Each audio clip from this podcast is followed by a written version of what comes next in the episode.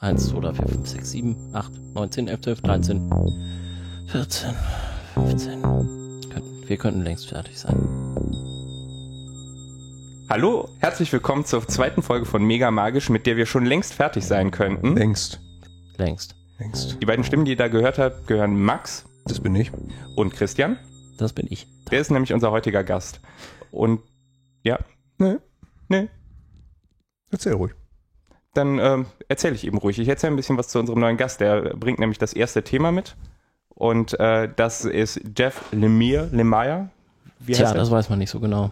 Das weiß nur Jeff. Ich dachte, ich habe mich die ganze Zeit immer so dran gewöhnt, dass man Jeff Lemire sagt. Klingt ja irgendwie so ganz gut.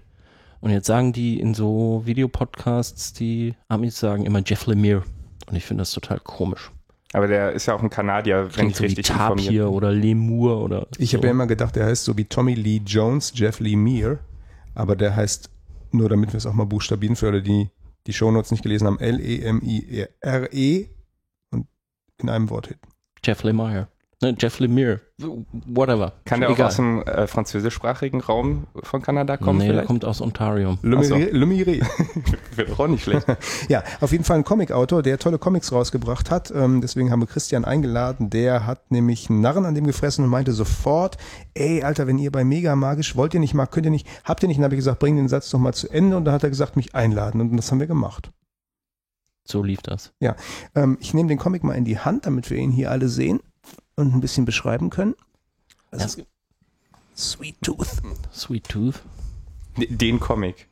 Du hast doch auch selber eine Ich habe Ausgabe. ja, ne? nee, ich Wir hab, hab ja ja andere Stapel. mit. Es geht ja nicht, äh, dachte ich so, äh, dass es nicht einfach nur um Sweet Tooth geht, sondern um Jeff Lemire oder wie er auch immer heißen mag. oder- Jeff. Um Jeff. Um, um Jeff, um Jeff allgemein. Ja. Ähm, was ich toll an dem finde, Mhm. ist, ähm, dass er so ein bisschen die Trennung aufhebt zwischen Mainstream und Indie, also so Superheldenkrempel auf der einen Seite und äh, Graphic Novel auf der anderen Seite. Er macht das beides. Er hat zum Beispiel, da bin ich äh, zuerst auf ihn gestoßen, hier Essex County gezeichnet. Äh, Geschichten vom Land heißt das auf Deutsch, oder zumindest der erste Band heißt so. Ähm, das ist so eine Graphic Novel in, wie hast du eben so schön gesagt, Arne? Ähm, In hartem, dicken Tuschestrich. in harten, dicken äh, Tuschestrichen, schwarz-weiß. Äh, ist so eine, wird tatsächlich eine Geschichte ähm, vom Land in Kanada, eben in Essex County, wie das Ding heißt, erzählt. Da kommt er auch selbst her. Das ist so eine äh, karge Landschaft, wo es eigentlich nur Felder zu geben scheint und ab und an steht mal so ein Silo rum und auf einem dieser Silos sitzt zum Beispiel in Band 1 auch Lester.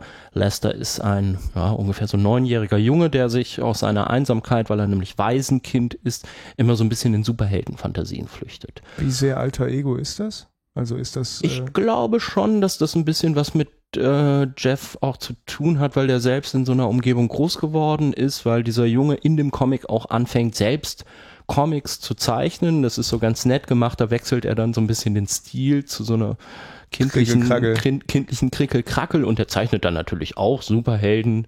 Ähm, das ist wirklich sehr, sehr rührend irgendwie auch. Und äh, von diesem Jungen aus wird dann die Geschichte zweier Familien so bis weit in die Vergangenheit, bis Anfang des 20. Jahrhunderts verfolgt. Es geht um Hockey, was ja der Nationalsport in Kanada ist. Zwei von den Figuren, die sind eben Brüder und die sind Hockeyspieler so in den 50er Jahren.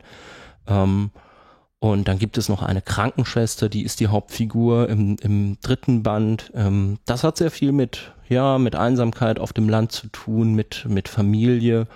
Ähm, eine sehr, ja, schon, schon ernste, rührende Geschichte. Damit ging das so los und dann hätte ich eigentlich gar nicht erwartet, dass äh, sowas wie Sweet Tooth, was du jetzt da in der Hand hast, Max, Mhm. äh, kommt, weil das eigentlich so eine Genresache ist, wo ich ihn gar nicht so einsortiert hätte. Also passt total in diese aktuelle Endzeit, Zombie, Ja. whatever Geschichten Genau. Riege mit rein.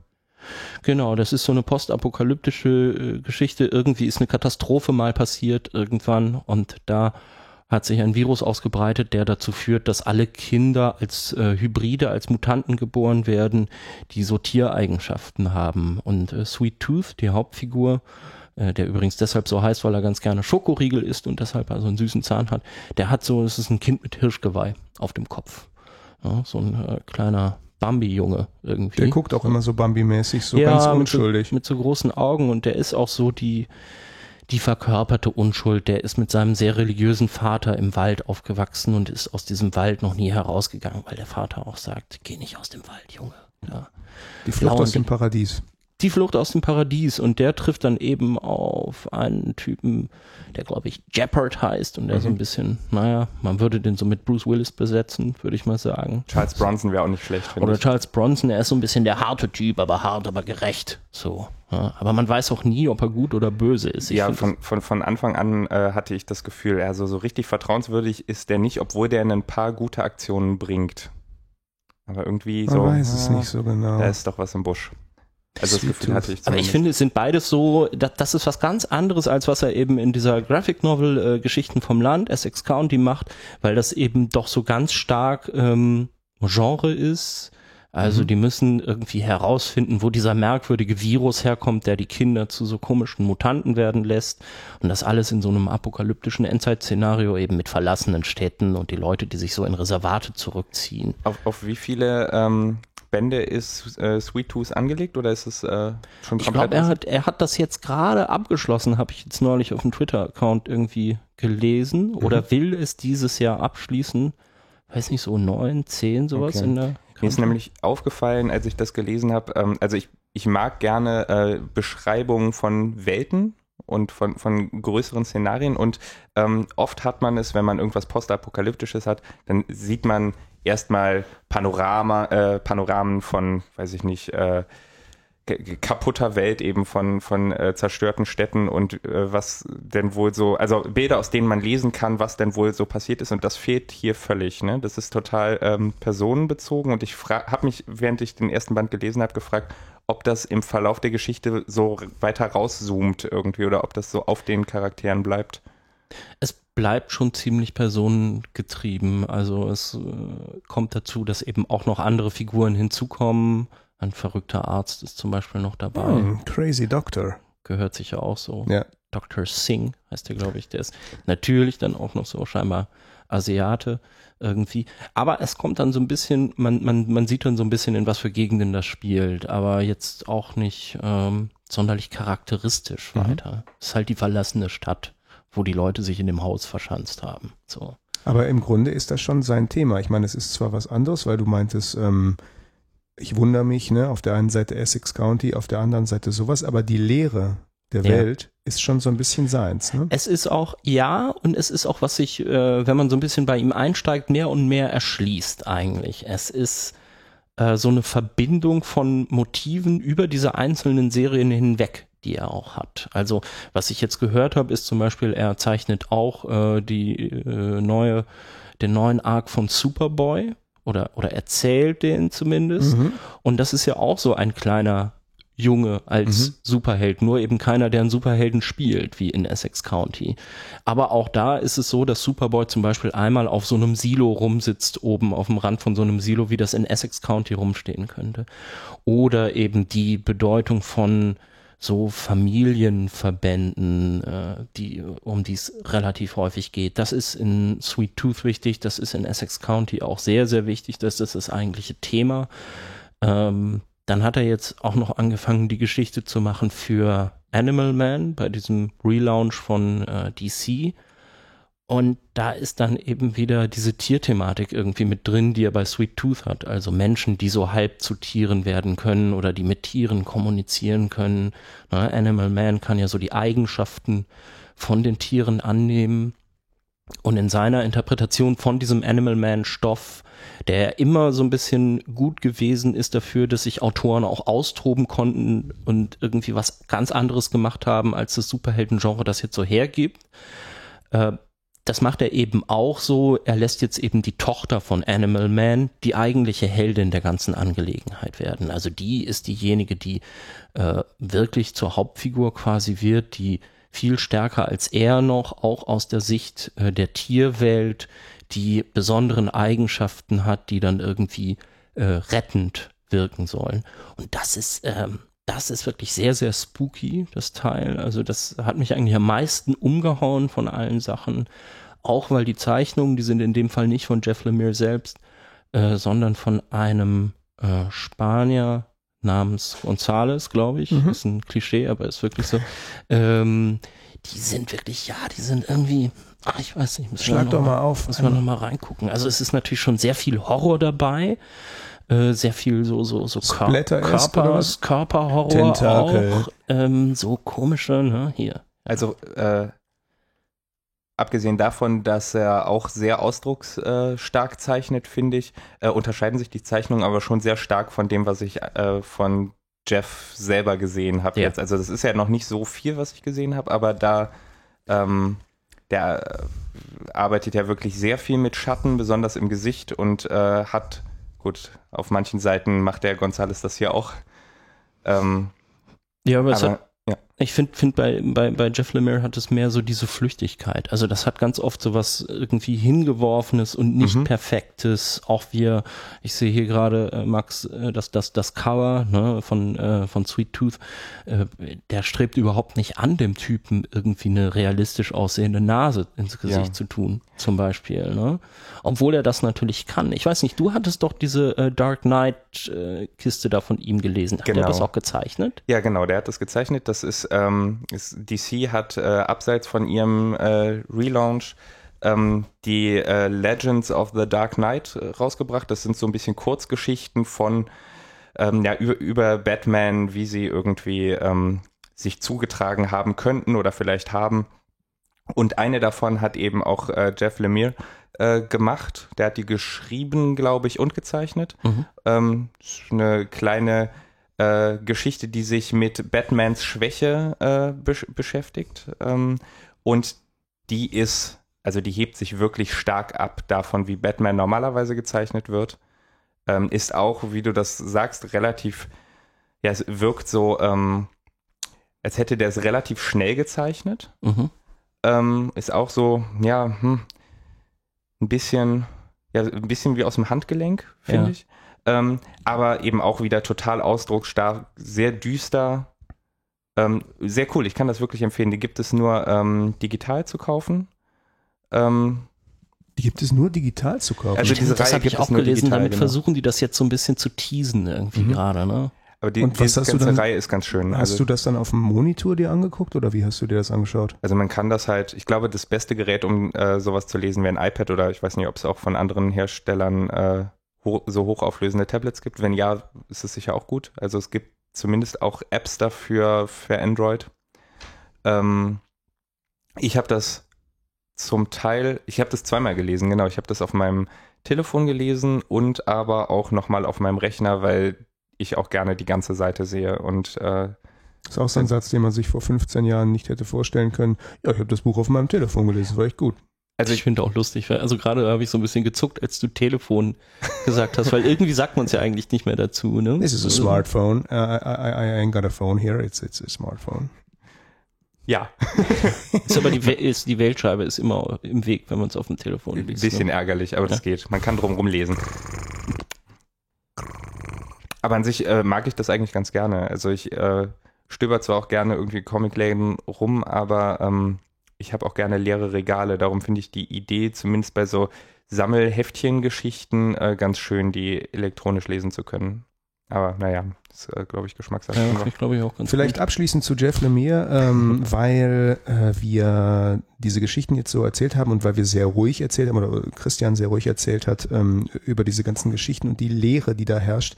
Diese Geschichten sind faszinierender, als ich das jetzt vielleicht erstmal so anhören möchte. Hat sich Also- das nicht faszinierend genug Doch, für angehört, mich schon, aber nach? ich weiß, wenn ich andere Leute darüber reden höre, ich habe das manchmal, sagt einer so, ja, also das ist ein sehr trostloser Comic, da gibt es viele Silos.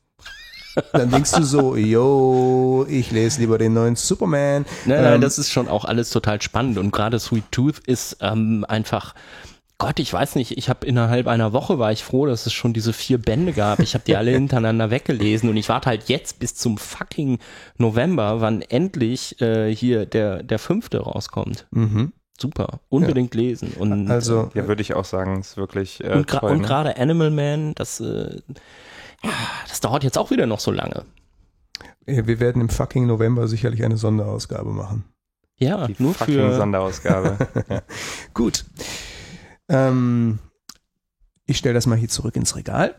Wir sitzen hier wunderbar in der äh, sehr schmalen, aber ausgewählten Bibliothek äh, auf einem Teppich, den ich extra angeschafft habe für diese Sendung. Ich möchte das mal sagen. Der ist nicht nur aus ästhetischen Gründen gekauft, es handelt sich um einen sehr Nicht wuffeligen Teppich. Ästhetischen Das Gründen. ist ein roter, wuffeliger Teppich von Ikea. Vielleicht könnt ihr den mal anfassen und mir sagen, was ihr von der Struktur haltet. Wuffelig. Ich habe ihn eben schon angefasst. Arne hat sogar überlegt, ob er seine Schuhe ausziehen will, um auch dieses Fu Fußgefühl zu haben, was ich habe. Und du hast dir extra die roten Socken gekauft für den roten Teppich. Ganz genau, dass das Ton in Ton ist. Einfach nur, dass ihr auch ein bisschen was Menschliches mal mitbekommt, die Hintergründe dieses Podcasts. Ja, und nicht Ähm. nur diese kalte, harte Oberfläche, die sich da nach außen abbildet. Christian Müller saß wie ein Silo in der Landschaft. Es ist wahrscheinlich einer der ersten Podcasts, in dem das Wort Silo mal gefallen ist. Ja. ja, Muss man jetzt schon mal so sagen. Oder ich weiß nicht, Silo so, die Maske nicht mehr aufhat, finde ich den irgendwie. das so Landwirtschaftspodcasts? Silo? Das wäre echt geil. Ein Landwirtschaftspodcast. ja. Das Ja, da können gefallen. wir später drüber Da können wir nachdenken. später drüber nachdenken. Wir haben natürlich noch ganz viele andere Themen, die euch hoffentlich interessieren ähm, werden. Arne war ähm, mit einem Projekt unterwegs. Ich finde es total geil, dass du das gemacht hast, muss ich ganz ehrlich sagen. Ja. Richtig, richtig, richtig tolle Idee. Ähm, Arne hat ähm, über eine Äußerung nachgedacht, die gefallen ist, ich glaube sogar vor der ersten Sendung, wo wir über, ähm, äh, das war im Grunde unserem Teaser für die Sendung gesprochen haben, Genau. nämlich, dass wir äh, über 30 sind und Thema Rollenspiel, will man darüber eigentlich noch reden? Kann man da noch drüber reden? Offen, ja, auch vor Kollegen und so. Und da ist so ein bisschen so eine Diskussion losgetreten worden. Ganz genau Über der- 30. Möller, ein zwölf Jahre alter Silo, stand alleine in der Landschaft. er ist noch ganz jung. Aber er hatte einen Superheldenumhang um. Ja, stimmt. Gefällt euch der eigentlich? Wunderschön. Der ist super geil. ja. Kannst du fliegen eigentlich auch? Aber beim nächsten Mal weniger Frottee. Die anderen waren gerade in der Wäsche. Ich mag dieses Taktile, was wir heute haben. Darum. Also, der äh, Max, um das nochmal gerade zusammenzufassen, Das hat bin ich. behauptet, das ist er. Er Him. hat behauptet, ähm, ab einem gewissen Alter und wenn man mit beiden Beinen fest im Leben steht, könne man nicht mehr so Das habe ich so nie gesagt. Ich habe nie die Formulierung, wenn man mit beiden Beinen Wenn fest, man mit beiden Beinen fest im Leben steht, hat Solange- er so ähnlich wie gesagt solange du deine beiden Beine fest unter meinen Tisch stellst. unter dein Leben stehst, äh, stellst. Auf deinen Teppich. Genau. Hat er jedenfalls behauptet, dann wäre das ganz schön schwierig mit dem Rollenspiel und da müsste man mit sozialisiert sein und so. Hat er nicht so ernst gemeint, habe ich trotzdem weiter drüber nachgedacht und wollte das dann mal ausprobieren, denn ich bin ja ein Freund der Wissenschaft und ein Mann der Tat, wie jeder weiß. Und habe mir einfach mal sechs Leute eingeladen, die ähm, weder irgendwie eine große Affinität zu äh, Fantasy und Science Fiction haben, noch irgendwelche großartigen Erfahrungen mit Rollenspiel ähm, im Allgemeinen oder Pen and Paper eben im Speziellen. Und habe mit denen mal eine kleine Testrunde gespielt. Was waren das für Leute, die du da eingeladen hast? Es waren äh, drei Männer, drei Frauen. Die, der erfahrenste hat vor 15 Jahren mal irgendwie zwei, drei Runden DSA gespielt, Mhm. also das schwarze Auge. Ähm, das war es aber dann auch schon. Also ich glaube, ähm, ansonsten die stärksten Berührungspunkte mit diesem Bereich war, ich habe mal Herr der Ringe gesehen. Eine Spielerin äh, liest ganz gerne Fantasy, aber hat jetzt auch nicht so unglaublich viel Erfahrung damit.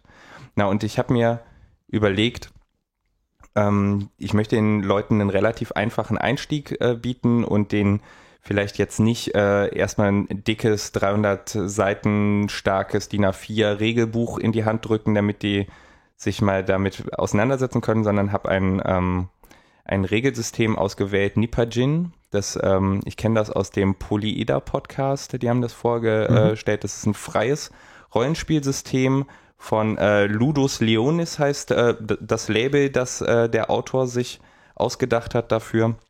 Das ist so ein Ähm, ganz schmales Ding. Du hältst es gerade in der Hand, so ein Genau. Heftchen. Genau, also äh, die eigentlichen Regeln äh, beschränken sich auf vier Seiten. Ähm, für das Spiel, das wir gespielt haben, konnte ich die auch noch stark kürzen, so dass ich denen überhaupt nichts zu lesen geben musste. Ich habe die in fünf Minuten während des Spiels erklärt.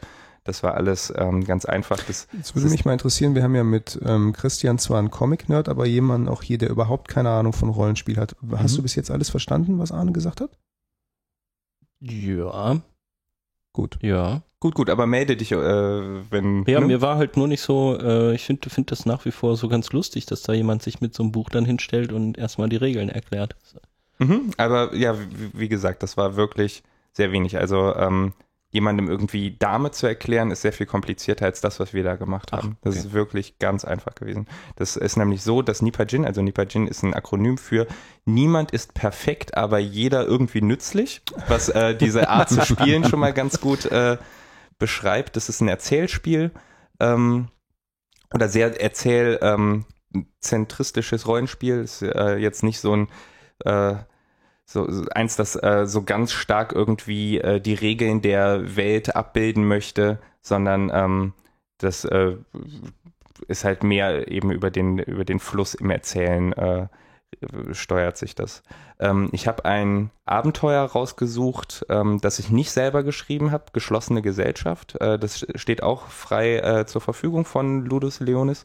Ähm, das ist so ein an H.P. Lovecraft angelehntes, ähm, auch hier relativ simples Grusel-Horror-Abenteuer. Wir sind heute ganz schön Endzeit, fällt mir auf. Stimmt. Ja, Aber es muss ja Stimmt. nicht schlecht sein. Ist sowieso gerade. Endzeit in- ist super. Ja. Ähm, genau, und äh, ich dachte mir, ich nehme halt jetzt nicht irgendein Spiel, wo sich die Leute ihre Elfenohren und Zwergenbärte vorstellen müssen, weil, naja, äh, wenn man sowieso Schwierigkeiten damit hat und ich bin davon ausgegangen, dass nicht jeder sich besonders gut darauf einlassen kann, ähm, dann wollte ich wenigstens das so leicht wie möglich machen Mhm. und Leuten, Also das heißt, da- da- das, das Spiel besteht darin, erzählzentriert hast du eben gesagt, dass man eine Geschichte erzählt. Genau. Oder wie? Man sitzt am Tisch und denkt sich das dann aus. Genau, also ich äh, als Aha. Spielleiter gebe einen Plot vor, eine Situation, in der die Spieler stecken. In dem Fall war es so, dass sie, ähm, dass sie in, auf eine, ein Konzert in einer äh, Wiener Kleingartensiedlung gehen wollten und ähm, sich relativ schnell rausstellt, dass da irgendwie ähm, okkulte Dinge passieren und sie sich in einer äh, schrägen Zwischendimension befinden, aus der sie nicht rauskommen, ohne äh, das Problem zu lösen. Also es ist, dadurch ist es sehr gut geeignet für Anfänger. Ähm, die Motivation ist halt automatisch da. Ähm, Oh, und ohne das Problem zu lösen, wirklich, weil ich überhaupt keine Ahnung Mhm. davon habe. Das heißt, so ein, so, ein, so ein Rollenspiel besteht darin, dass man irgendwie im Gespräch und im Erzählen ein vorgegebenes Problem zusammenlöst, oder wie? Genau, in dem Fall wäre es dann so, dass die, also das Erzählen funktioniert halt so, dass äh, ich schildere denen erstmal die Situation, in der sie ja gerade mit ihm mal stecken. ausprobieren. Ja, mach doch mal. Also grob. Oh, das ist ganz schön schwierig jetzt naja, gerade. also ich meine runtergebrochen, wenn du, weißt du, wenn Naja, ich dir okay, sage, in einer du Wiener bist, Kleingartensiedlung. Genau, ich beschreibe dir die Situation, in der du gerade bist. Du Ja. äh, bist jetzt dort angekommen, draußen regnet es sehr stark, darum hast du es auch besonders eilig, jetzt reinzugehen, äh, dieses Konzert zu besuchen. Du hörst auch schon Musik von drin und äh, siehst aber, umso näher du an die Türe kommst, äh, mit, mit Entsetzen, scheiße, da hängt ein Zettel an der Tür, geschlossene Gesellschaft. Mhm. So ein Dreck. Aber natürlich, du hast den ganzen Weg hinter dich gebracht, es regnet wie, wie Sau, gehst da jetzt trotzdem rein und äh, der äh, Türsteher vor dem eigentlichen Konzertsaal äh, sagt dir, hier geschlossene Gesellschaft, hau ab.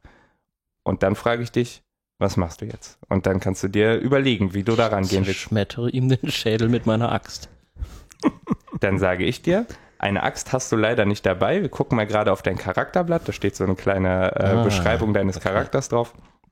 Mit seinem Hintergrund und äh, auch was der so dabei hat. Und da steht, du hast ein Handy dabei und, äh, und ein Feuerzeug und deine Zigaretten und außerdem noch Süßigkeiten. Hm, Süßigkeiten. Da, da, dann würdest du dir wahrscheinlich denken, ich könnte versuchen, ihn mit Süßigkeiten zu bestechen, aber wahrscheinlich wird das nichts und ich überlege mir was anderes. Beim Axthändler anrufen. Da, da würdest du dann zum Beispiel jetzt sehen, oh scheiße, ich habe gar keinen Empfang auf meinem Handy. Und also es ist halt Mhm. immer so, so ein gewisses Wechselspiel zwischen mir, dem Spielleiter, der dir quasi die Realität erzählt, Ja. ne? und äh, du, der du handelst und beschreibst. Okay. Und ähm, so wird gemeinsam eine Geschichte erzählt. Okay. Ich würde ihm den Kopf mit meiner Axt zerschmettern. Ist auch so geil, so eine ganz harmlose Geschichte. Wir reden jetzt erstmal nur von Kleingartensiedlung, aber weil vorher schon angedeutet wurde, dass es irgendwie blutig wird. Hey, lass uns Ja, ich direkt dachte, die ich muss euch Grenzen. mal so ein bisschen beeindrucken einfach hier, dass ihr denkt, ich bin auch so ein Aber das, ist- das, Rollenspiel. das ist tatsächlich ähm, ist sowas passiert als Reaktion? Ist jemand direkt aggressiv geworden? nee, der hat es ja ausprobiert mit sechs Leuten. Genau, also äh, ein Punkt ist, und den kennt jeder, der schon mal eine Rollenspielrunde geleitet hat, ist ähm, die Trennung zwischen Spielerwissen und Charakterwissen. Mhm. Ne? Also du wusstest jetzt, da wird was Okkultes passieren. Dein Charakter aber eigentlich weiß, da ist ein Konzert, auf Mhm. das möchte ich. Mhm. Und ähm, das ist für geübte Spieler, würde ich sagen, leichter zu trennen, weil sie auch schon öfter von ihrem Spielleiter gehört haben, das weißt du ja gar nicht, was du da gerade hier erzählst. Das weiß ja nur dein Spieler. Und naja, dann ähm, Auf der anderen Seite muss man Mhm. sagen, dass bei Rollenspielen, wenn die Leute geübter sind, man natürlich die Systematiken des Genau. Rollenspiels sehr gut kennt und das versaut es einem dann leider auch wieder. Also dieses klassische, ich gehe in den Raum rein, normaler Mensch geht in den Raum rein. Ein Rollenspieler, der in einen Raum reingeht, guckt nach Fallen, wo ist die Truhe, da ist ein Schrank, cool, kriege ich den auf, der knarzt, Mhm, ich öle den vorher. Das ist immer alles so, come on, das würdest du doch nicht machen. Doch, ich bin super, super vorsichtig. Ja, Ja, aber das hängt halt auch so ein bisschen davon ab, was man spielt. Ne? In diesem Fall waren die Charaktere halt ganz normale Leute aus Wien, die halt einen komischen Musikgeschmack miteinander teilen, nämlich Wiener Schrammelmusik hören wollten. Und ähm, ne, dass irgendwie ein, ein Abenteurer, der seit Wochen unterwegs ist und das Böse verfolgt, äh, eine Truhe erstmal untersucht, bevor er sie öffnet, finde ich halt plausibel, während halt irgendwie ein Versicherungsvertreter, der einen, äh, Schrei eine Schreibtischschublade rauszieht, halt an der Schreibtischschublade zieht und nicht vorher guckt. ja, das stimmt. Also ähm, genau, was, was interessant war, war, ähm, dass die Gruppe sich wirklich, also die war wirklich sehr, sehr heterogen. Da waren Leute dabei, die sich sehr schwer nur darauf einlassen konnten und die dann auch tatsächlich sowas gemacht haben wie, ich gehe da jetzt erstmal hin und, äh, weil, ne, ging es halt so ein bisschen auch darum zu zeigen, ähm, ich kann das hier alles nicht so richtig ernst nehmen Mhm. und darum mache ich alberne Sachen. Da war Ähm, da ist meistens mindestens einer in der Gruppe. Genau, da, äh, so ist es. Und da waren aber auch Leute dabei, die sofort total in ihrem Charakter waren. Ne? Und äh, auch, das war auch so, ich kenne kenn die Leute ja alle ganz gut. Das äh, ist irgendwie aus dem Teil meines Freundeskreises, der nicht so sehr äh, irgendwie Du kennst welche von ist. den anderen? Ich, Aber was wäre denn an der Stelle jetzt die richtige Lösung gewesen? ganz viele. Tür, du kannst, Türsteher äh, also, mit Zigaretten bestechen. Der erste, der reingekommen ist, ähm, war äh, einer der Spieler, der gesagt hat, äh, die, äh, der äh, Herr so und so, hat sich halt irgendeinen Namen ausgedacht, hat angerufen, es gibt immer noch Probleme mit der Bühnentechnik und ich muss das hier jetzt mal richten, so wie gerade an meinem Mikrofon rumgerichtet wird, während ich spreche. Äh, Jetzt hört doch mal auf. Ähm, Es ist doch cool, wie, wie unmerklich ich das jetzt hinbekommen habe, oder? wunderschön. Wie von Geisterhand wurde der Sound einfach vorher besser. geölt. Ne? Ich hab so geölt, Alter. Ja, der, der hat halt gesagt, es gibt immer noch Probleme mit der Bühnentechnik und äh, ich muss das hier jetzt mal lösen, äh, sonst, also das Telefon klingelt hier alles. Und der hat ihn natürlich reingelassen, weil das die Bühnentechnik halt wichtig war. Ähm, Ah. da- es gab aber auch die Möglichkeit, äh, ein bisschen so sich das Gebäude von außen anzugucken, um dann festzustellen, dass da noch weitere Türen reinführen und so. Also es gab ziemlich viele Möglichkeiten reinzukommen. Die sind auch relativ schnell reingekommen Mhm. und ähm, haben dann äh, ja noch mehr festgestellt, was da denn so passiert und dass sie sich irgendwie in einer heiklen Lage befinden. Ich möchte jetzt nicht zu viel darüber erzählen, weil ich sonst anderen Leuten, die dieses Abenteuer gerne spielen möchten, äh, das kaputt spoiler. Ja, natürlich. Aber es ist natürlich auch das, was ich ja interessant finde und was auch das Experiment war, war eben die Frage über 30 oder ältere Menschen können die noch in sowas rein. Ältere Menschen. Ältere Menschen. ähm, wie war es denn so? Also äh, vor allen Dingen auch die Reaktion der Leute hinterher. Was haben die denn gesagt? es hat allen gut gefallen, Mhm. sogar den Leuten, die sich weniger gut ähm, darauf einlassen konnten. Also keiner hatte das Gefühl, ähm, jetzt irgendwie den Abend verschwendet zu haben. Ein paar Leute sagen halt so, ja, das ist, äh, ist ganz schöner Spaß, das muss ich aber nicht öfter haben, aber wenn du noch mal irgendwann in einem halben Jahr, dann sag doch mal Bescheid, würde Mhm. mir, äh, dann würde ich durchaus auch gerne noch mal mitmachen. Das war jetzt so die negativste Rückmeldung und äh, die positivste war halt, oh, wann können wir das nächste Mal spielen? Das war ja total super. So, ne? Das heißt, du hast dir jetzt noch eine Rollenspielgruppe neben unserer eigenen angelacht und neben Mega Magisch und hast demnächst überhaupt keine Zeit mehr. Also so wie es aussieht, werde ich tatsächlich noch ein paar ähm, Einsteigerrunden leiten in nächster Zeit, weil auch immer, wenn ich das erzähle, ähm, dass ich das gemacht habe, kommt sofort von irgendwem die Frage, ach, machst du das nochmal, sagst du mir dann Bescheid.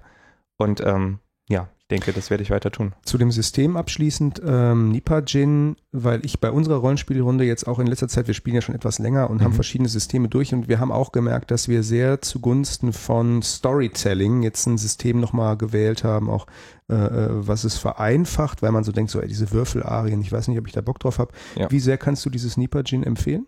Ich kann das sehr empfehlen für Gruppen ohne Power-Gamer und große Taktiker, die ähm, gerne mal kürzere Abenteuer spielen wollen. Da ist das wirklich sehr, sehr gut für geeignet. Ähm, es ist halt, es hat halt den Nachteil, dass es die, dass das Regelsystem die Welt nicht besonders realistisch abbildet. Und ähm, das bedeutet auch, dass die Spieler untereinander auch mal damit klarkommen müssen, dass etwas einfach so der Willkür des, äh, des Leiters irgendwie mhm. äh, unterliegt. Ähm, und dass alle sich irgendwie darauf einlassen können müssen, ähm, dass die Geschichte auch zum Teil einfach vorgibt.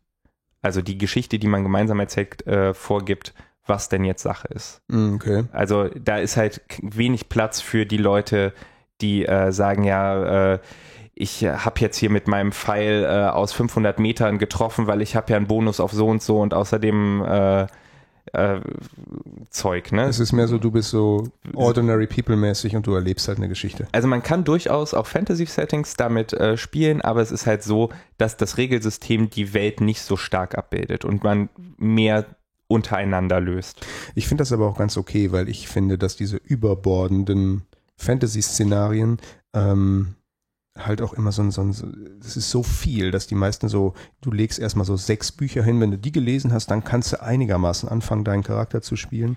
Das ist halt eine, nicht so eine ja. hohe Fallhöhe mit sowas, ne? Ja, das ist auf jeden Fall. Für den Einstieg finde ich das ganz toll und ich würde auch diese Anfängergruppen weiter mit Nipajin machen. Ich glaube auch, dass für unsere Gruppe, weil wir ja auch alle, also die Gruppe, in der Max und ich äh, gemeinsam spielen, ähm, dass äh, unsere Gruppe würde kürzere Abenteuer auch sehr gut damit äh, erleben können, denn äh, wir sind ja auch alle äh, sehr, äh, wir erzählen gerne, wir äh, schauspielern gerne. Das äh, kann bei uns gut funktionieren und sind eben unsere, unsere kleinen Power-Gimmicks nicht so wichtig. Wir spielen die ja auch oft nicht so, ähm, also regeltechnisch nicht so aus, sondern eher dann eben in der Erzählung. Ich glaube, für uns ist das sehr gut geeignet, aber eben eher für kürzere Abenteuer.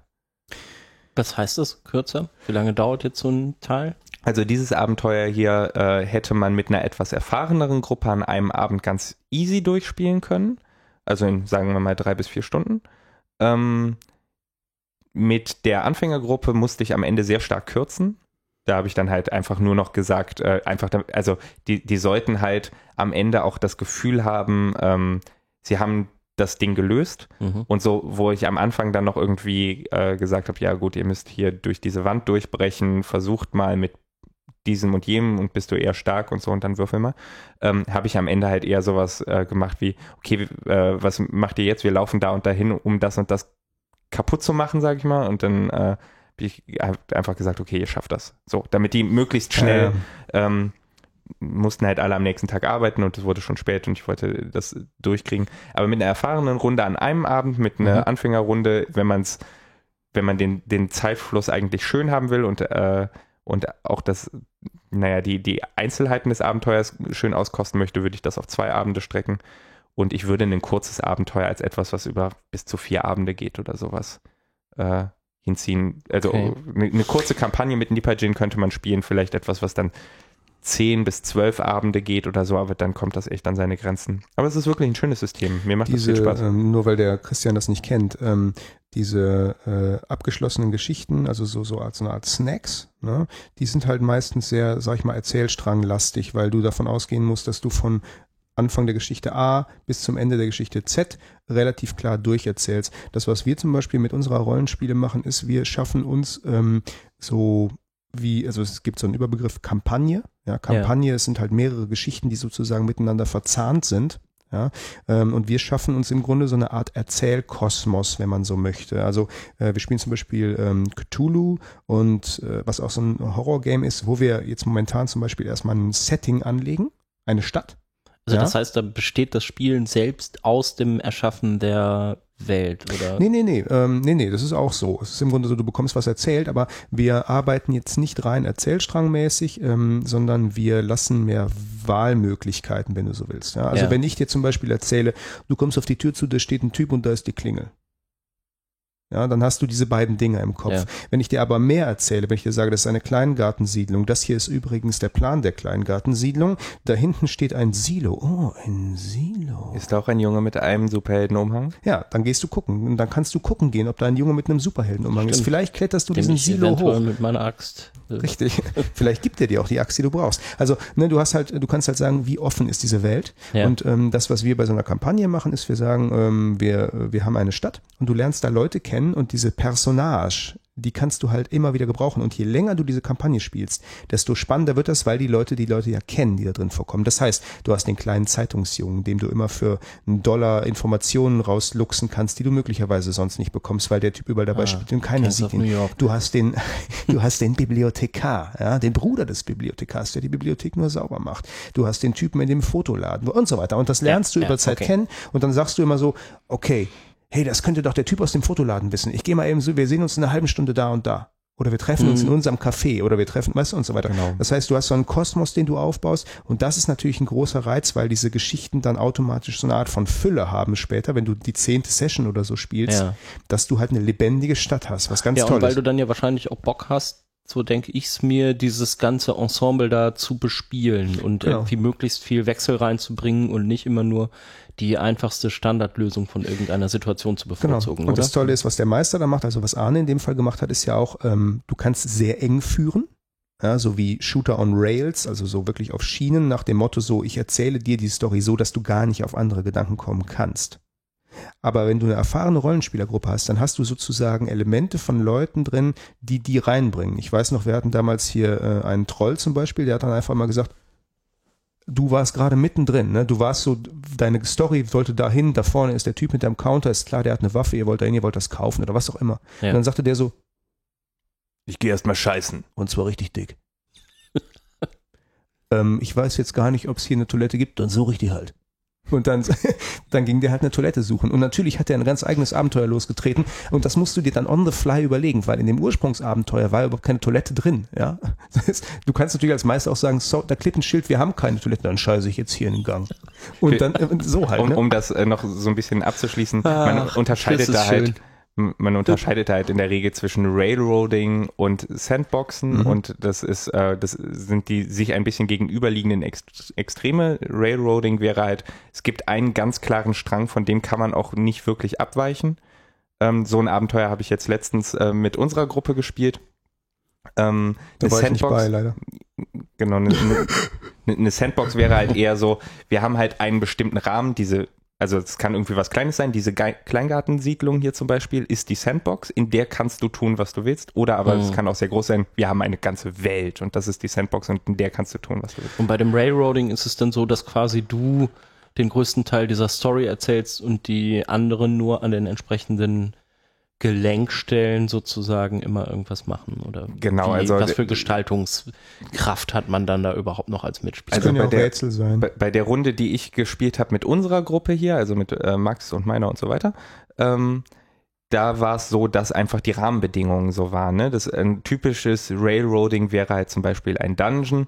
Du bist in einem Katakombensystem und du kannst halt vorwärts und rückwärts laufen und äh, dir werden auf jeden Fall bestimmte Dinge begegnen, wenn du vorwärts läufst und wenn du rückwärts läufst, kommst du halt irgendwann gegen die Wand. Also das wäre wär so ein ganz klassisches Ding, da kann man nicht großartig ausbrechen Mhm.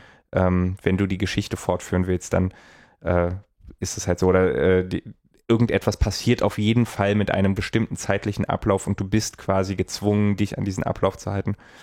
Das äh, wäre typisch. Es ist halt immer dieses, äh, deswegen hat Arne die ja auch erwähnt, es ist halt immer dieses Abwägen, wie viel möchtest du eine Geschichte erleben, die cool ist und die jetzt vorgegeben ist, so wie wenn du einen Roman liest, und wie viel möchtest du Eigeninitiative einbringen Mhm. können, dass du das Gefühl hast, du erlebst dieses Abenteuer. Das muss man halt immer so Genau. ein bisschen abwägen, weil wenn du so ein Railroading-Ding machst und das, du erzählst es einfach, dann sitzen alle so da und so, da ist ein roter Knopf. Ja, Drück okay, dann drücke ich den halt. Äh, so halt, ne? Mhm. Und das darf so nicht sein. Du musst Genau, man befindet sich Lean eigentlich lean immer- forward. man, man äh, befindet sich eigentlich immer irgendwo zwischen diesen beiden Extremen und ähm, man kann sehr nah an einem daran liegen, aber irgendwo dazwischen ist man immer, man hat immer Elemente auch des anderen Extrems mit da drin. Ähm, man kann aber natürlich auch ein sehr, sehr äh, auf Schienen laufendes Abenteuer äh, so mh, ja, ver verschönern, dass dieser rote Knopf nicht einfach nur ein roter Knopf Genau. ist, auf den du, ah, dann drücke ich den halt, sondern dass also du kannst zum Beispiel direkt Druck dahinter setzen. Ne? Von da kommt äh, irgendwie der Verfolger und da ist eine Tür und daneben ist ein roter Knopf und es ist gerade sowieso, also du rennst quasi, also du treibst die Spieler so dahin, dass die zu dem Knopf rennen, draufhauen, um durch die Tür zu kommen und vielleicht geht sie auf oder es regnet Kakerlaken, keine Ahnung, aber ähm, Diese die, rote Knopf drücken ist halt auch, ähm, äh, was weiß ich, es gibt ja auch solche Sachen wie, ähm, wenn du sagst, ähm, am Ende des Ganges ist eine Tür, Das Mit einem super, silbernen Schloss. Stimme ja, die Stimme. Ja. Äh, am das Ende ist des Max Ganges, Erzählstimme. ja, Ja. am Ende des Ganges ist eine Tür mit einem silbernen Schloss, aber kein Schlüssel. Ist auch nur ein roter Knopf, den du drücken musst. Du brauchst den Schlüssel, aber den Schlüssel musst du erstmal finden. Dann geht's rechts und links ab. Von links kommt ein Lufthauch, von rechts Licht. So, und dann, was macht ihr? Und dann gibst du die Mhm. Wahl. Im Grunde hast du nur, ja, die gucken eh nach rechts und nach links. Links gibt's irgendwas zum Anziehen, rechts gibt's den Schlüssel. Das weißt du alles schon. Aber für den Spieler ist das so, da ist Licht, da ist vielleicht wer. Wir haben vorhin schon fast jemanden erschießen müssen. Das machen wir nicht. Wir gehen erstmal dahin, wo die Luft herkommt. Weißt du, so. Das, das, Ja, das ja, ist ja. Erlebnisding. So. Wir machen das mal. Ja. Wir machen das Du mal. machst mal schön damit. Yay! Ziehen wir alle unsere Schuhe aus auf Hier, den roten apropos Schlüssel, ne? Teppich. Mhm. Wolltest du nicht noch hier Lock and Key? Ach so, ganz kurz nur, äh, weil wir vorhin bei Comic waren. Der fünfte Band von Lock and Key ist erschienen. Ähm, eine Comic-Serie, die wir in einer der folgenden Sendungen gerne mal vorstellen möchten. Ähm, würde ich jetzt noch nicht ausführlich machen, möchte auch nicht spoilern, was jetzt in Band 5 oder so vorkommt, aber ganz, ganz großartig. Ich selber würde das ja gar nicht so sagen, aber ich bekam von ähm, Christian Möller neulich eine SMS, nachdem ich ihm das empfohlen hatte. Und Christian sagte in dieser SMS, Ich weiß nicht mehr, sowas wie Gott ist das geil, Gott ist das geil, Gott ist das geil. Oder so. So in der Ja, Art. ja, so in der Art. Ähm, und das Gefühl hatte ich tatsächlich auch. Es ist eine ganz tolle Comicserie. Band 5 ist jetzt da. Und du wusstest tatsächlich, dass ähm, der Typ, der da mitmacht, der Joe Hill, Der, Sto der Autor, genau. der, genau, ja. der die Story geschrieben hat, ähm, der Szenarist, sagt man, glaube ich. Oh. Ja, oh, wer Szenarist. kennt sich aus der Müller, hast du gemerkt? Hm? Ähm, das, äh, Darum äh, haben wir den ja auch eingeladen. Ja, das haben wir. ah, geil, gib mir mal fünf. Mensch, wir sind fast die Auswahl der Gäste anbelangt, sind wir auch einfach richtig gut. ähm, der hat äh, einen ziemlich berühmten Vater. Joe das, Hill. Genau, das ist äh, Stephen King. Das wusste ich überhaupt nicht. Tatsache. Einfach so Ja. gelesen. Und dann kam der Möller mit dieser Info. Und merkt man da irgendwas von? Also so Stil? Schnauf.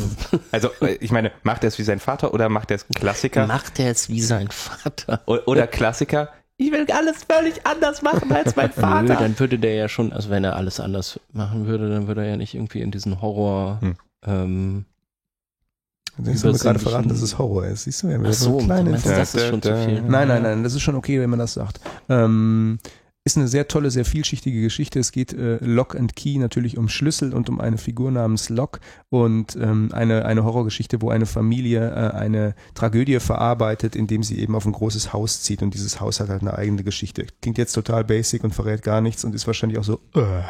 aber ich kann nur sagen, ganz toller Comic und Band 5 ist jetzt draußen. Das wollte ich nur, nur noch mit auf den Weg gegeben haben. Soll ich mal ganz billig überleiten? Ja, mach das mal. Ist es ein Remake? So, verrückte Frage. Ähm, wir haben nämlich hier eine Liste mit Remakes, über die wir unbedingt reden müssen. Habe ich auf IO9 gefunden, eine meiner Lieblings-Nerd-Webseiten äh, im Netz, die immer so geile Liste haben, sowas wie 150 Fantasy-Filme, die du diesen Sommer unheimlich un unbedingt gesehen haben musst. Und denke ich so, what? ähm, die haben eine, die haben eine Remake-Liste gemacht. Es kommen demnächst unheimlich viele Science-Fiction und Fantasy-Remakes raus. Was ist denn, ähm, Arne, für dich der Lieblingsfilm auf der Liste? Ich habe die ja hier. Oh, musst du mir nochmal rübergeben. Hier oben, das ist, ich habe es nur gekraggelt, ne? Muss Oh, ein bisschen Mann. gucken. Hm, sorry. Ja, Robocop. Robocop? Ja.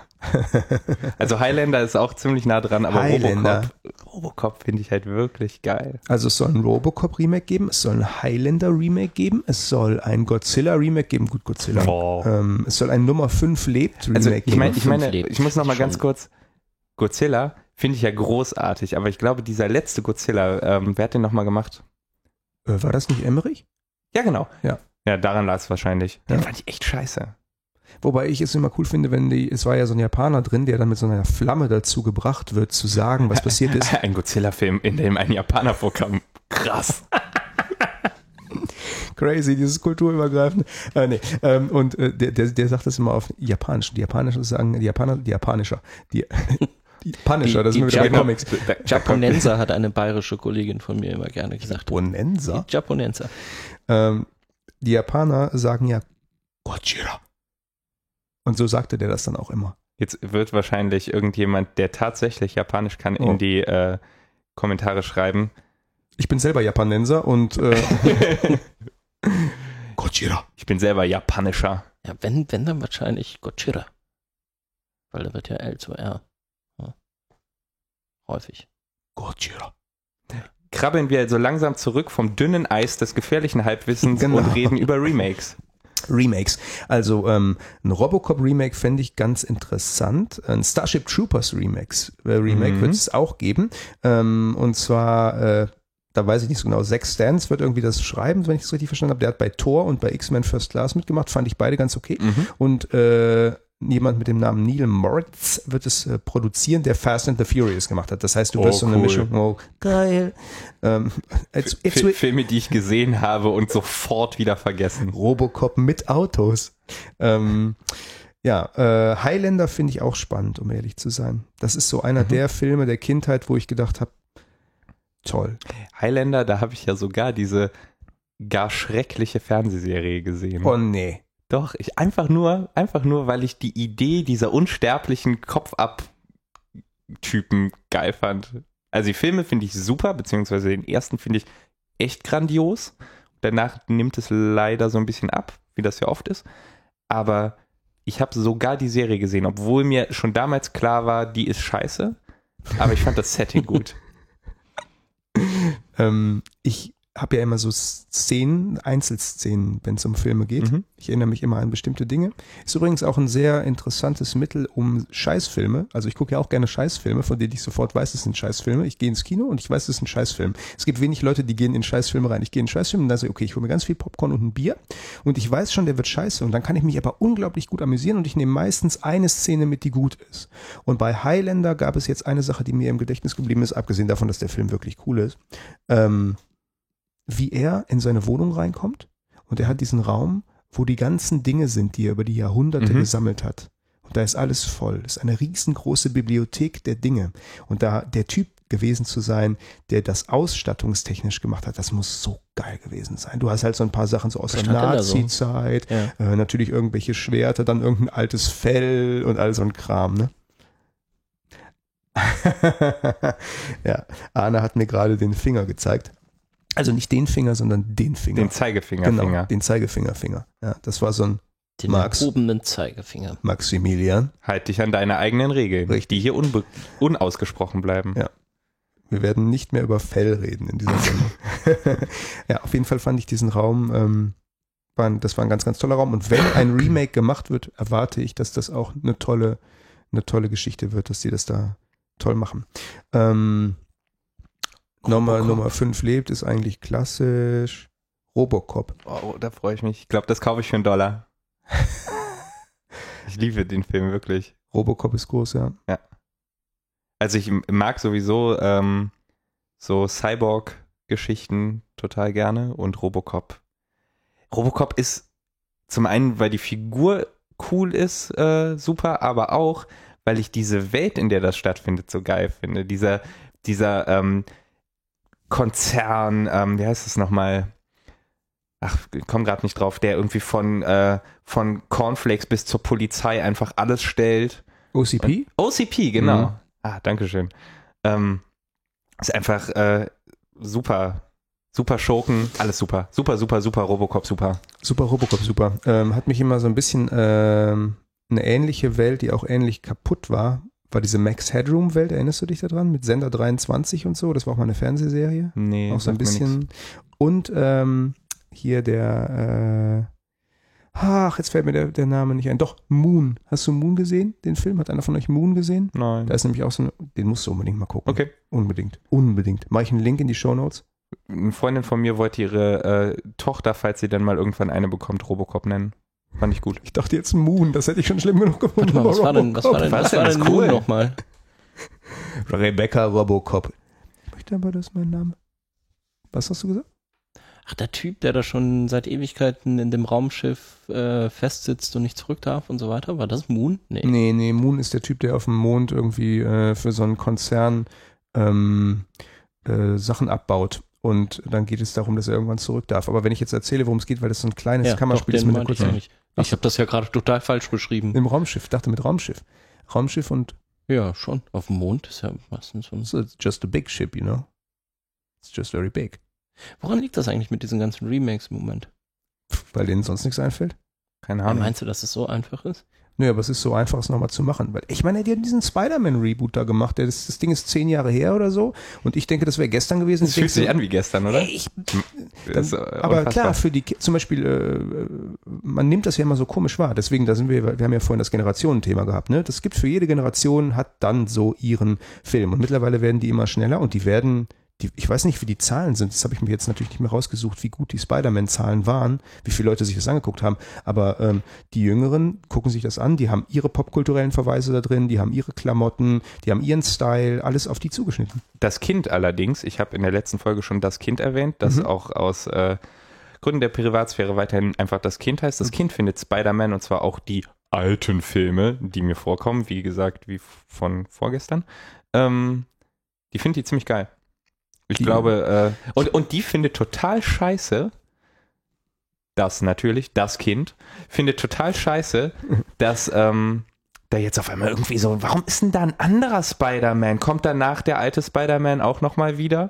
So, hm. Okay, verstehe. Also ich weiß es nicht so Vor genau. allem, Ich, dass wir jetzt schon vom alten Spider-Man reden, ist unglaublich. ja, ich, ich wette, sie sagt nicht der alte Spider-Man. Ich äh, verpeil das garantiert Ach, gerade. äh, wo wir gerade dabei sind, der alte Spider-Man ist ja von Sam Raimi, Mhm. ja, den ich sehr mag, der Evil Dead gemacht hat und äh, hier Evil Dead 3, also Army of Darkness. Ähm, und es soll demnächst auch ein Evil Dead Remake geben. Das habe ich auch gelesen. Ja, also Ja. wo wir, da, da schließt sich jetzt quasi der Kreis. Ähm, und es gibt noch was, ähm, also ich habe heute viel Filmzeug. Ja, Videospiele-Verfilmungen. Das ist ja sowas, wo sich mir schnell die Fußnägel bei aufstellen. Also ich Alter. habe wenig. Du möchtest deiner Leidenschaft für Uwe Boll hier so ein bisschen Raum geben, ne? genau, das ist auch der Name, der mir sofort einfällt. Uwe Boll, Uwe Boll hat Far Cry mal verfilmt. Ähm, das, da, da möchte man die Augen verschließen. Aber tatsächlich, ähm, es könnte sein, dass wir so mit einer der ersten wirklich coolen Videospielverfilmungen bekommen, weil ähm, Assassin's Creed soll verfilmt werden. Mhm. Ähm, Assassin's Creed, Möller kennt die Story ja nicht, weil er sie wahrscheinlich nicht gezockt hat. Ähm, Möller es- ist übrigens der Christian. Ich sage das nur, weil ihr den Ja. Fingerzeig nicht sehen, hören könnt. Ja, Den Fingerzeig. den Max gerade gemacht hat. Er sagte Möller. Ach so, ja. Christian. Die. Ich habe äh, früher, als ich noch äh, Kampfsport gemacht habe, konnte ich den Daumen so schnell bewegen, dass so ein leichtes entstanden ist, weißt du? Einfach so ein Geräusch, so ein Mhm. und dann habe ich quasi so der Möller. Das ist der. Oder ich mach's noch mal größer. Ja. Ja, stimmt. Aber ich bin nicht mehr so gut im Training. Ähm, Früher, als Max noch professionell Quatsch geredet hat, konnte er so lügen, dass man im Podcast hörte, wie die Balken knackten. Ähm, Oh, hast du das? Nee, das war jetzt echt, ne? Voll gut nachgemacht. Ja, ich, bin, ich bin der Typ aus Police Academy. Also, Arne war früher mal Beatboxer. ähm, Ja, Kampfsport. Also, zurück zum Thema. Assassin's Creed. Assassin's Creed ist eine relativ einfache Story. Ähm, ein Typ äh, wird irgendwie, ach man, ich weiß gar nicht mehr so, ich hab's jetzt, jetzt würden wahrscheinlich wieder, jetzt, jetzt, jetzt geht's los, jetzt kommen wahrscheinlich wieder Assassin's Creed-Fans sagen, du weißt Du es gar nicht kennst so ja im genau. Gegensatz zu mir die Story offensichtlich voll. It's, it's, it's a game and, and you, you, you have to, to, to, uh, to shoot and um, um, you have to. Ich halte mich jedenfalls aus der Zusammenfassung Ist raus. das Ich nicht habe das erste mit so, Spiel. mit so, so, so Templern und sowas? Guck mal, der Müller weiß es doch, ey. ja, genau. Wieso weißt denn du eigentlich alles?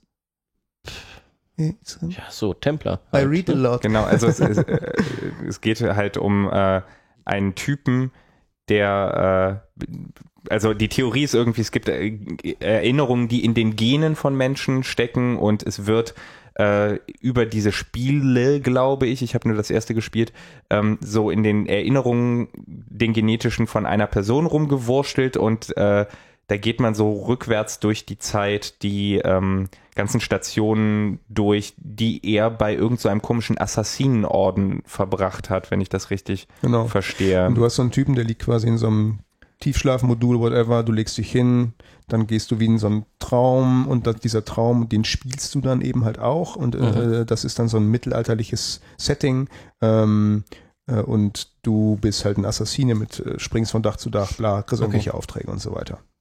Ja? Nicht? Nee? Doch, ich zeige auf meine nicht vorhandene Uhr, Ach so. weil wir ja vorhatten, uns kürzer zu fassen. Ja, wir sind bei 57 Minuten, das ist doch super, wir sind gleich fertig. Ähm, ja.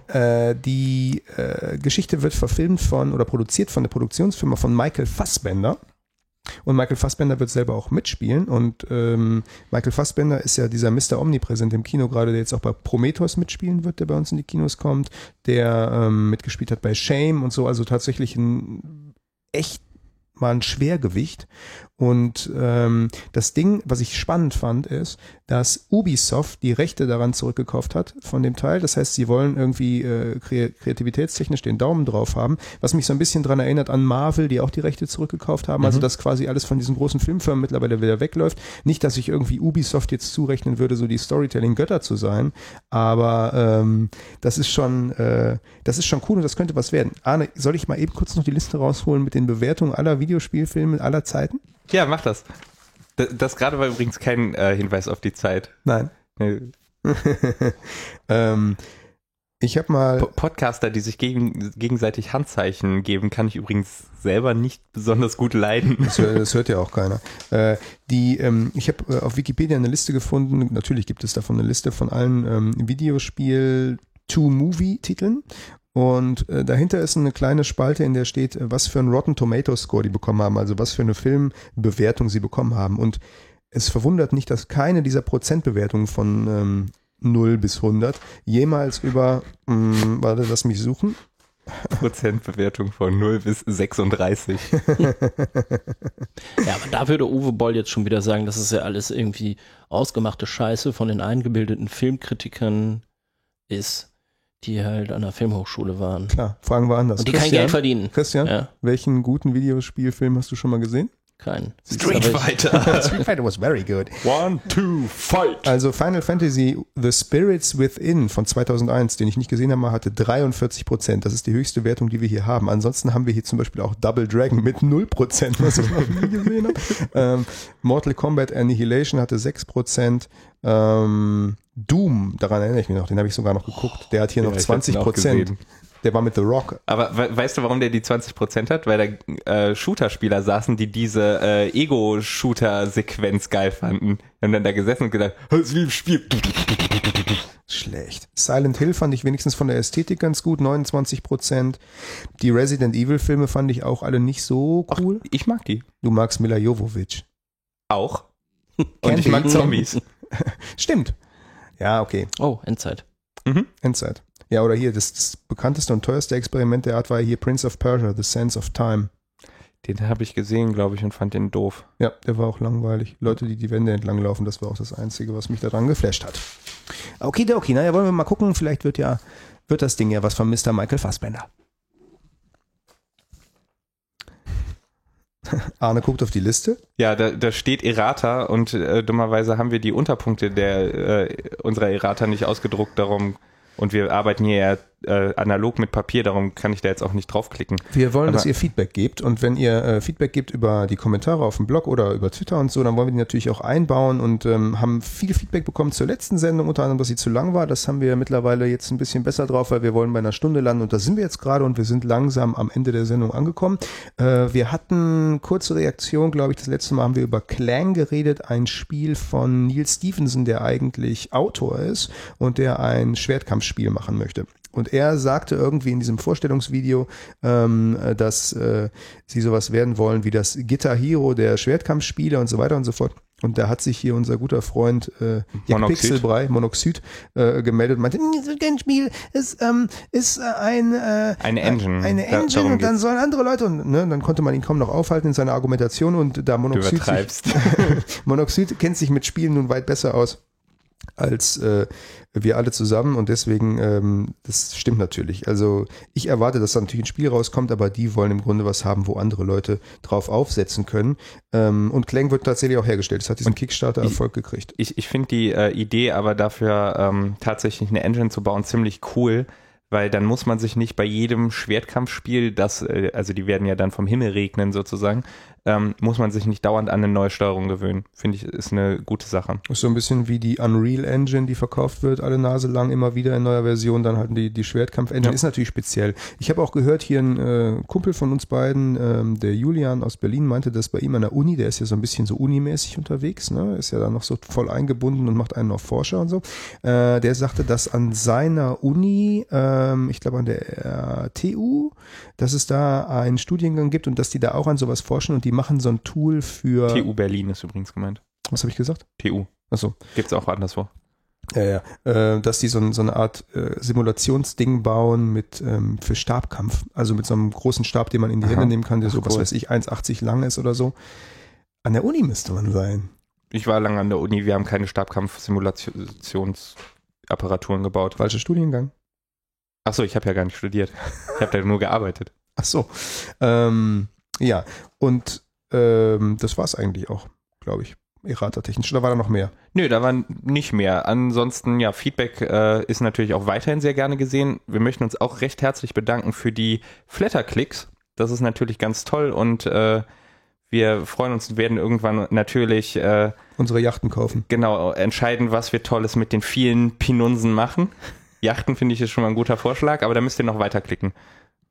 Ähm, ansonsten, Pinunsen finde ich so ein super Wort. ja, ich habe gerade überlegt, äh, was mir denn jetzt am besten gefallen würde. Pinunsen? Super.